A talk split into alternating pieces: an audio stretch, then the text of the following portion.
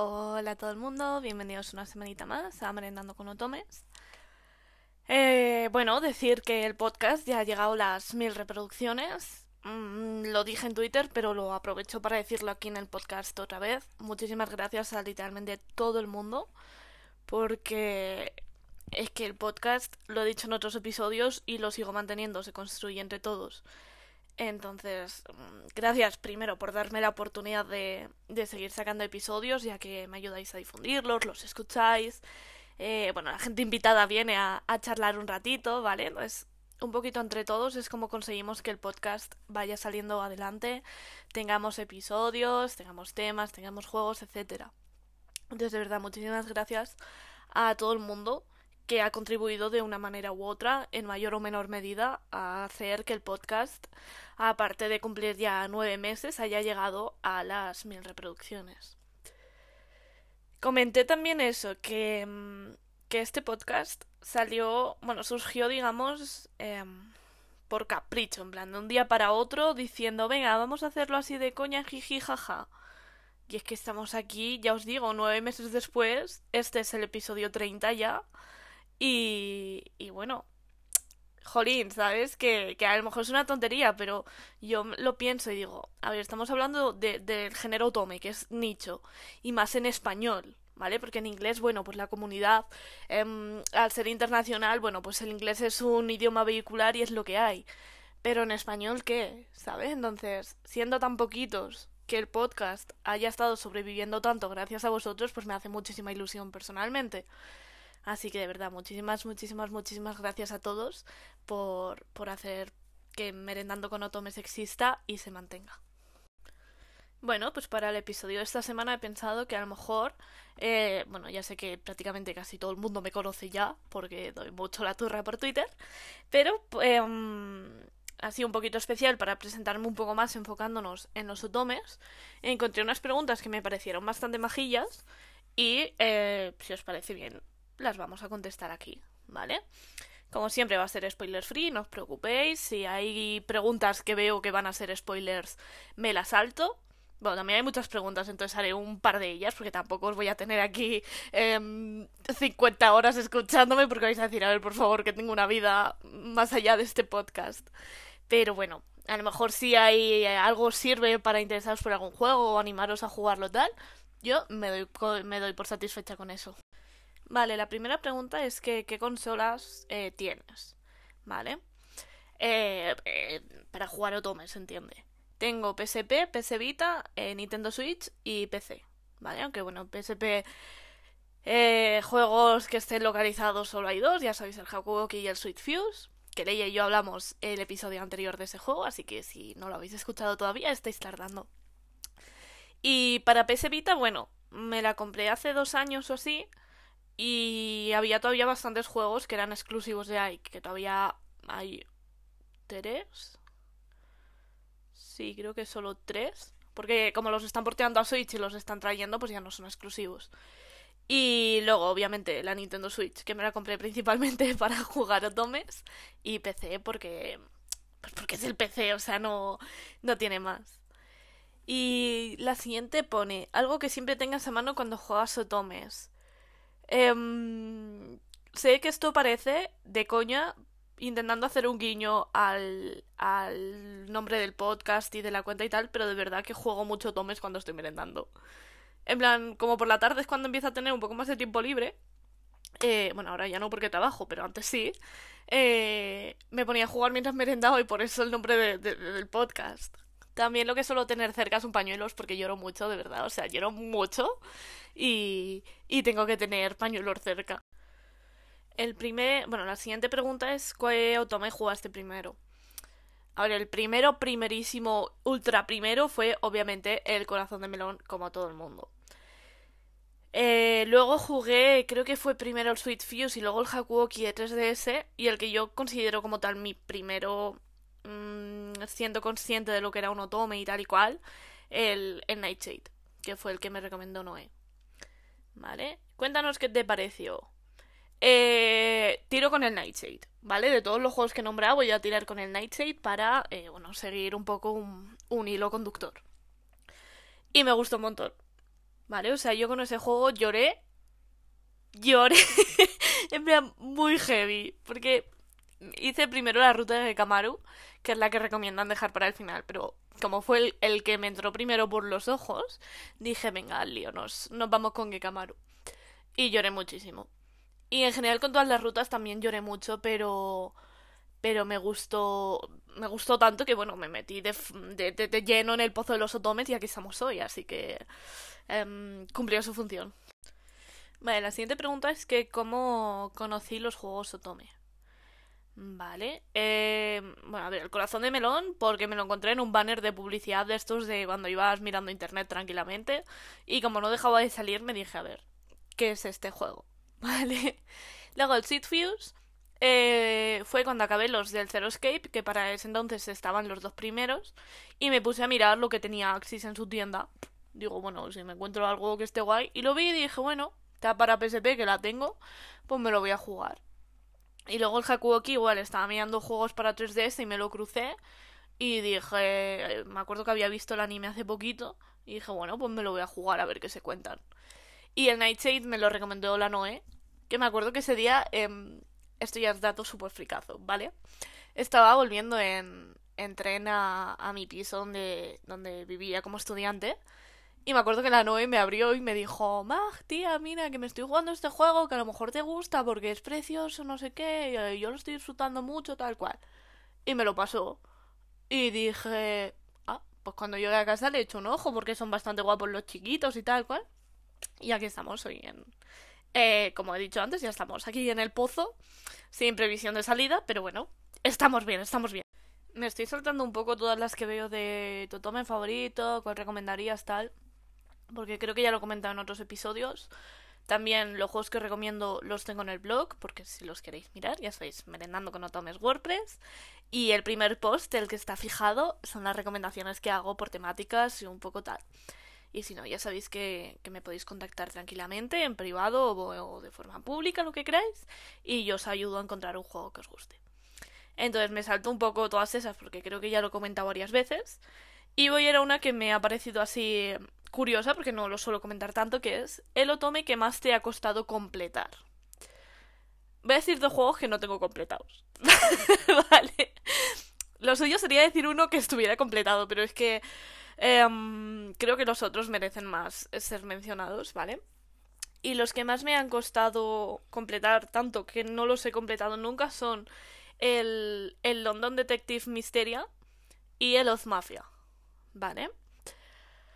Uf, es que pensando en Oz Mafia y me han entrado así como sudores fríos. Vale, vamos de uno en uno, porque pone, ¿por qué te costó completarlo?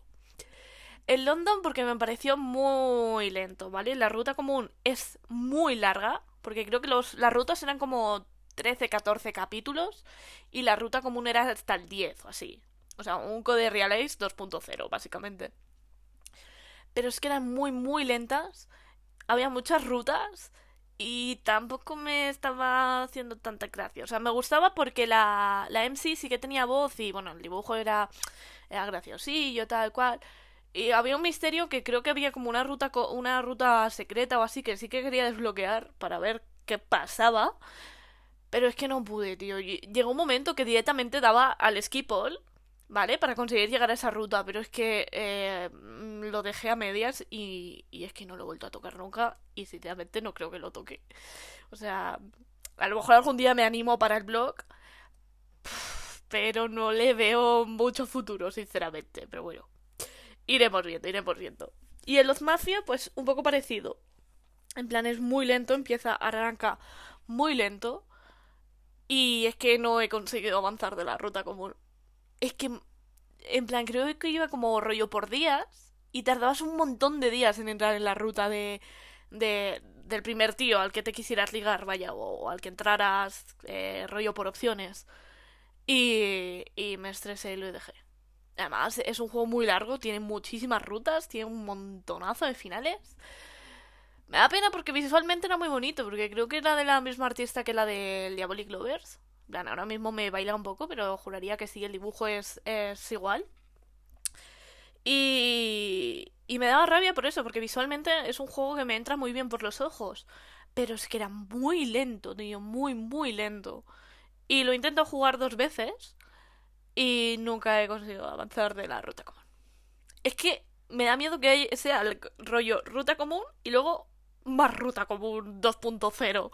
Em, ¿Sabéis? Ya antes de entrar otra vez a la, a la ruta del chico. Así que bueno, eh, algún día los completaré. Espero. Mm, por lo menos de los Mafia, ese sí que me gustaría jugarlo. Pero eh, que sea lo que Dios quiera. Vale, la siguiente pregunta pone que si le dejo el nombre por defecto a la protagonista, le pongo mi nombre o pongo otro nombre eh, random, vamos a decir. Yo dejo el de la protagonista. Porque. por varias razones. Uno, porque normalmente ahora en el voice acting lo pronuncian. Si dejas el nombre estándar, em, lo dicen. Y a mí eso me gusta. Y luego porque yo no hago self-insert como tal. O sea, la opción del nombre yo creo que es. Mm, bueno, creo no. Es principalmente para que tú hagas el self-insert. O si tienes OCs, pues le pones su, su nombre y, bueno, pues si veas a tu OC por el chiquito en cuestión. Pero em, yo eso, yo es que no, no hago el self-insert. Esto me acuerdo que lo hablamos en el episodio de... Em, que hablábamos precisamente del self-insert. Y, y yo comentaba eso, que yo la forma en la que juego los otomes es como en tercera persona, en plan. Para mí, la MC es un personaje hecho y derecho que eh, liga con un chico concreto y yo lo estoy viendo desde fuera. ¿Sabéis? Como si fuera una peli o algo así. No sé si me explico, ¿vale? Pero yo no me veo, digamos, eh, a través de los ojos de la MC, sino que yo la estoy viendo a ella y a, los chicos, ¿vale? somos personajes diferentes todos, entonces yo dejo el nombre estándar y si no viene ninguno, eh, creo que en uno sí que puse mi nombre, en el de, en uno de Voltage de que está para Switch porque no tenía la muchacha ni nombre ni apellido y bueno, pues puse un apellido a un personaje que me gustaba y sí que puse mi nombre porque no me quedaba otra. Pero por lo general no me gusta, no me gusta porque se me hace se me hace un poco raro que los personajes digan, no sé qué Marta, te quiero yo. ¿Quién es Marta? ¿Qué soy yo? Pero no, no, no, no. Pero aquí, ¿juegas mirando guías o vas probando todas las opciones? Yo voy con guía. Lo siento, soy una cobarde, no me escondo, voy con guía, no tengo tiempo yo para estar aquí probando y no tengo paciencia ni lágrimas suficiente para comerme cinco veces el final malo. En juegos que, mm, que te dan, te indican si has cogido la opción buena o no, a lo mejor sí que voy un poco probando, en plan voy haciendo el quick save y voy probando así hasta llegar al final bueno. Pero si no me pone nada, voy directamente con guía y a vivir mi mejor vida. Venga, aquí pone si pudieras crear un juego Tome, ¿de qué género lo harías? ¿Vale? Sé que esto me lo preguntaron una vez por el Curious Cat. O cómo sería mi MC o no sé qué. Algo me preguntaron de esto. Entonces, bueno, aprovecho y os lo cuento. Mi Otome sería eh, absolutamente histórico. Obviamente, es que no fallaría, ¿vale? En la era Taisho, para variar. Y, y tendría sus cosas guardas. Porque, a ver, una puede soñar y si está haciendo su propio tome, puede soñar y hacer lo que le dé la gana. Entonces mi juego va a ser histórico y, y. ¿Y de qué trataría la historia? Pues hasta ahí no he llegado. no sé, la verdad, en plan. Me gustaría que fuera algo de misterio, en plan. Eh, a lo mejor hay un asesinato o algo. O hay un asesino en serie por la ciudad. Y lo tienen que ir resolviendo y tal. Y la MC pues va conociendo a, los muchachos o algo y tal. La verdad es que no he pensado de qué iría, solo sé los géneros y, la contextualización. Pero más allá de eso no... No, no sé. Lo que sí que me gustaría es que el romance em, fuera eh, progresivo, en plan que no se centre como casi al final de la ruta, em, medio comiéndotelo con patatas, que dices, a ver, por favor, em, llevan media ruta ignorándose y ahora de repente se quieren. No, ¿sabes? Que vayan poco a poco conociéndose y se gusten y se sonrían y se pongan rojitos, bueno, en general, que se quieran mucho, por favor. Pero eso, que sea natural, ¿vale? O sea, un mogollón de juegos lo consiguen, gracias a Dios. Pero... Vale. ¿Qué ilustrador te gustaría que hiciese el diseño de personajes? Uf. Uf, aquí viene cuando la matan, ¿eh? Mm, no lo sé. No lo sé, estoy pensando en plan... A lo mejor... eh, no sé quién es la artista que trabajó en el Nightshade, pero me gustan mucho los diseños de ese juego. Ese o, o del Olympia Soiree, yo creo. ¿Vale? En plan, las, las artistas que, que curraron ahí, que no sé quién son, pero yo creo que esas. Bueno, la del Dialogues también me gustaría, porque me gusta mucho cómo dibuja. Entonces esa también me gustaría. ¿Cómo sería la protagonista de ese juego? Bueno, ya lo sabéis, obviamente con trencitas, porque es mi peinado favorito. Entonces tiene que tener el pelito largo, con trencitas, eh, con flequillito. Y, y el pelo castaño, en plan, yo. ¿Sabes? Aquí me, me voy a hacer el self-insert. Pero sí. Y luego, bueno, pues eh, la quiero mayor de edad porque me pone un poco nerviosa cuando tienen rollo 18 o así. Entonces la pondría eh, 22. 22 me parece una buena edad. Eh, tampoco es muy mayor, tampoco es muy pequeña. Entonces 22, 23. Y, y em, me gustaría que fuera a lo mejor... em, no noble, pero mm, un poco burguesa, digamos. ¿Vale? Que tampoco digas em, le sobra el dinero, pero que tampoco le falte. ¿Sabes? En plan, una chica normalita, sin más. ¿Vale? Tampoco, tampoco tal. ¿Cuántos personajes romanceables te gustaría que hubiera y qué tipo de personajes serían? Mmm. Mmm. Buena pregunta, no lo había pensado. No sé, yo creo que 4 o 5. No pondría más porque ya es un poco abusar. Entonces pondría 4 o 5. Y ya os digo que uno de, de ellos sería el amigo de la infancia. ¿Sabéis que ese tropo me encanta? Literalmente moriría por ese tropo. Así que sí, uno de ellos sería el amigo de la infancia. Y... mm, mm, mm. También me, hubiera, me gustaría que hubiera alguno que sea tipo soulmate o que esté siempre enamorado de ella.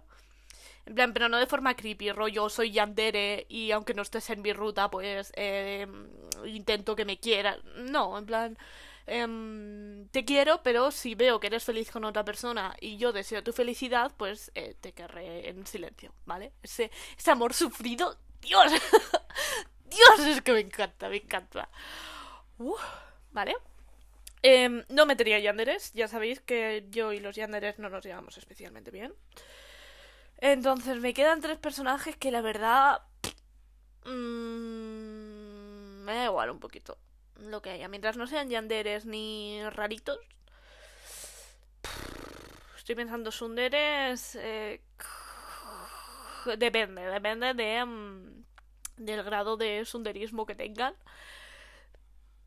Pero entrarían yo creo que si no se me ocurriera nada más. Pero los yanderes jamás, jamás, jamás. Eh, ¿Qué sé yo te gustaría que pusieran voz a tus personajes? Em, bueno, a ver, obviamente el Kaito Ishikawa estaría por ahí.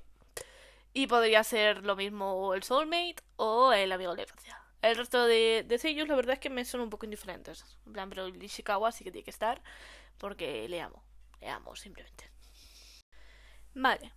La siguiente pregunta. ¿En qué te fijas en primer lugar al comprar tus juegos Otome? Eh, a ver, esto va a sonar muy rata, pero lo siento, chicos, es lo que hay. En el precio, ¿vale? O sea, em, el precio según el juego, si le tengo muchas ganas, pues, a ver, me duele más si es caro, pero lo termino pagando. Pero si no le tengo tantas ganas, normalmente me espero alguna rebaja o así.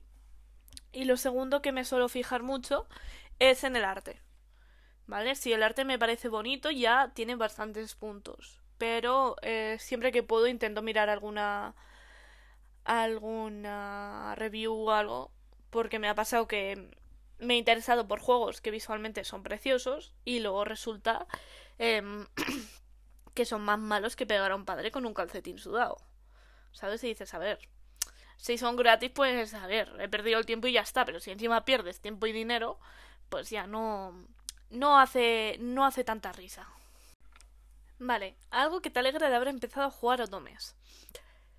Uf, hay muchas, muchas, muchas cosas, ¿vale? Lo primero, bueno, encontrar un género que para mí me está trayendo y me ha traído y espero que me traiga tanto confort. En plan, yo ya sabéis, lo he comentado varias veces y si no lo he comentado mil veces por Twitter, pero creo que en el podcast sí que lo he comentado una vez, Que a mí los juegos muy movidos no me gustan mucho. Porque soy muy mala coordinándome, me entra así el nervio y no puedo.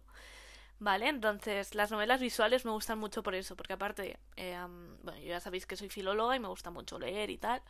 Entonces, las novelas visuales es un libro, pero con dibujitos, o sea, mm, vuelvo a tener cinco años, ¿vale? no, pero los, las disfruto mucho en general porque eso, como me gusta leer, pues se me hacen muy entretenidas. Y a mí el género del romance siempre me ha gustado mucho. En plan, cuando era más pequeña, los, los sollos románticos eh, me los comía con patatas. O sea, estaba todo el día leyendo. En pelis también me gustan mucho las, las películas románticas, las, las comedias románticas, etcétera, etcétera. Entonces encontrar los otomes fue como como juntar lo mejor de todos los mundos que conocía y que me gustaban y ponerlos en un solo sitio. Entonces es un género y un, tipo de juego que, ya os digo, me trae mucho confort, me gusta mucho explorar el romance y tal, y ver cómo se sucede, porque, bueno, pues me hace mucha ilusión y tal. Y, y me gusta mucho por eso. Luego también, eh, bueno, me ha permitido empezar mogollón de proyectos, mogollón de cosas, eh, crecer como persona, porque ya os digo, el blog, el podcast, eh, mm, cuentas de Twitter, etcétera, etcétera. ¿Vale? Los otomes me han abierto puertas que yo creo que antes no me hubiera planteado en la vida. Y bueno, espero que me sigan abriendo más en el futuro, ¿vale? Que parece que estoy hablando aquí como si ya fuera esto el fin, ¿vale? Yo creo que hay más puertas para mí en el futuro y espero que las pueda seguir abriendo. Y además me ha servido para conocer a, mogollón de gente nueva y tengo ahora muchas amigas nuevas gracias a Otomes. ¿Vale? Lo mismo he conocido a gente nueva que me ha servido para hablar más con otras personas, etcétera, etcétera. Entonces los otomes eh, es que me han aportado muchísimo en la vida, ¿vale? Ya os digo, tanto a nivel personal como a nivel social, em, como en todos los aspectos. Entonces estoy muy, muy, muy contenta de, de jugar Otomes, de haber empezado en su día. Agradecerle a la Noe otra vez que, que me recomendará el Nightshade, porque ya os digo, cuando jugué el Switch Fuse y el Hakuoki, bueno, pues los jugué y ya está, y no me volví a interesar por el género. Pero a través del Nightshade sí, y pues me ha aportado muchas cosas, muchas cosas buenas. Pero también pone la siguiente pregunta. Ahora al revés, algo malo de jugar a Otomes. Uf, em, el dinero. se me, me desangro, me desangro em, monetariamente con los otomes, de verdad. No me sale rentable esto. No, este, este estilo de vida no, no me sale. No me sale rentable. Y también eh, un poco el tiempo. Hay veces que, que procrastino demasiado y debería estar haciendo cosas de utilidad y estoy jugando tomes. Que también es otra forma de aprovechar el tiempo, ojo, pero Em, de cara al pragmatismo, pues mm, no tanto, no tanto. Pero sí, yo creo que esas son las cosas malas que le saco a, jugar Otomes, porque más allá de eso, todo lo que me ha aportado ha sido bueno, así que estoy muy, muy contenta. ¿Tienes familia o amigos que juegan Otome? Bueno, mis amigas. Em, eh, online, ¿vale? Porque en persona pues no. Pero, eh, como decía, y conocía a mucha gente nueva a través de los otomes y claramente pues jugamos. Y además ya sabéis que, todas las chicas invitadas pues obviamente juegan otomes. ¿Has comprado varios otomes de una sola vez? Sí. En las rebajas de Steam. Sí. No me escondo, no me escondo. ¿Has asistido alguna vez a eventos de juegos otome? No porque... Em, voy a hablar de las automate parties o cosas así, ¿no? Porque no sé japonés. Entonces, por un lado me gustaría, pero por otro lado digo, jolín, em, me voy a gastar dinero, vale, para ver a los sellos y tal, que está guay. Pero si tampoco lo voy a poder disfrutar, porque más allá de verles no voy a entender nada. Entonces, lo quiero hacer en el futuro, pero por ahora no, por ahora no. ¿Cuál es el sistema de juego de Otome que has encontrado más divertido? Mm, yo creo que el, el Hakuoki, el Sweet School Life, ¿vale? Porque tenía mini, es un tenía minijuegos y tal, y, se me hizo muy simpático. En plan, bueno, menos el minijuego de Loquita, que era el demonio. Pero, mm, pero sí, yo creo que se me, se me hizo muy, muy entretenido, ¿sabéis? Muy, como se sale un poco de, A ver, sigue siendo una novela visual, pero como incorpora esos minijuegos y tal, estaba chulo, estaba chulo. ¿Has comprado alguna vez de dramas, manga, novelas u otras multimedias de Tome? Eh, no, he comprado artbooks, pero ya está. Nunca me he animado a, a nada más. ¿De qué juego te gustaría que hubiera multimedia? Buah, de todos. por favor, sacadme un artbook del, del Olympia Siren, por favor, por favor. Es que, por favor. Eh, ¿Has comprado merchandising? Sí, los artbooks, he comprado chapas, he comprado llaveros y he comprado standees también. Em, pone la siguiente pregunta. ¿Qué regalos te gustaría que dieran las tiendas por comprar los juegos? Eh, bueno, ahora las ediciones limitadas están más o menos bien. Axis parece que se están poniendo un poquito las pilas, entonces está guay. Pero a mí me gustaría que incluyeran algún peluchito o algo. Que sé que es mucho pedir, pero bueno. Eh, puestos a soñar, eh, yo lo mantengo, ¿vale? Yo, yo, yo quiero que pongan peluchitos, por favor, porque comprarlos desde Japón son muy caros. ¿Visitas sitios oficiales de juegos Otome? Eh, rara vez rara vez porque obviamente están en japonés y mmm, cuando necesito información de, los juegos las busco en, en la en la Visual Novel Database o en reviews o en internet en general. Eh, pocas veces suelo acudir a, a, la página. ¿Qué te parece que saquen versiones para consolas de los juegos de PC? Eh, bien. Mm, creo que suele ser más al revés. Creo que suele ser más eh, que de consolas lo portean a PC. Y me parece bien porque me parece una buena forma de, de hacer los juegos más accesibles. A lo mejor hay gente que no quiere o no puede comprarse una Switch, por ejemplo, o una PS Vita. Y han porteado muchos juegos a PC que sí que es, digamos, es más accesible a todo el mundo. Entonces es darles esa oportunidad para poder jugarlo. Lo único que me da rabia es que eh, hay veces que no sé si es por abaratar los costes, por derechos, por lo que sea, que es lo que por ejemplo pasó en el Steam Prison, llegan las cosas a medias. En plan, ya hay, imagino que claro, habrá cosas legales que se hablarán con la, con la empresa desarrolladora y tal, pero bueno. Mmm, volviendo a la pregunta, a mí me parece bien que, que tal. ¿Hay, el juego, ¿Hay algún juego del que te gustaría que hicieran una versión para consola? Bueno, vamos a pasarlo a PC. Eh, sí, prácticamente todos los juegos de Switch. En plan, por eso mismo, por lo que os digo, porque tengo, conozco gente que dice, joder, es que están para Switch, no los puedo jugar, no sé qué, tal cual. Y, joder, estando en Steam, pues serían accesibles para más gente. Pero bueno. Algo que te gustaría ver en los nuevos otomes de aquí en adelante. Más heroínas con voz, por favor. Por favor, por el amor de Dios, os lo ruego, yo tomate. Eh, bueno, tomate. En general, empresas grandes de tomes más eh, MCs bisexuales, por favor. Nos merecemos ligarnos a las chicas guapísimas que salen en los juegos y que no nos lo dais. Y también más cosas guarras, por favor. eh, háblanos del atractivo de los juegos Otome. A ver, es que se venden solos los juegos, se venden solos prácticamente. ¿Vale? Eh, ¿Qué atractivos tienen? Bueno, pues tenéis una novela visual muy chula con hombres muy guapos que os van a decir lo mucho que os desean y que os quieren y que eh, quieren pasar el resto de su vida con vosotras. Yo creo que ya con eso... Eh, es que ya lo tenéis, ¿para qué más? no, pero ahora en serio. Eh, hay juegos que sí que tienen una historia muy muy buena, más allá del romance. Y que, a ver, que el romance no es que sea algo malo, pero yo que sé, hay gente que a lo mejor dice, es que tiene romance y tal. Bueno, la historia está chula. Y el romance también es bastante importante porque al final los otomes van de eso. Pero tienen eh, la historia muy chula. Visualmente son muy, muy interesantes los, los juegos otome, ¿vale? Porque como eh, hay diferentes artistas trabajando para cada empresa y tal cual, hay un montón de variedad. Y está muy chulo, sinceramente. Y si encima encontráis juegos guarros, pues mmm, ya está todo dicho. Ya está todo dicho. Eh, ¿Qué son los juegos otomes para ti? Hmm. Bueno, un poco lo que decía antes, quizás. Son ese foco de, de confort, de, de decir, venga, mi momento del día. Que a veces es todo el día, pero bueno, no pasa nada. Sí, y un poco eso, aparte del, de, del confort, un poco... Mmm, a lo mejor es un poco extremo, pero actualmente casi es hasta um, un estilo de vida. Vale, sí, es un poco extremo, sí, he escuchado ahora mismo.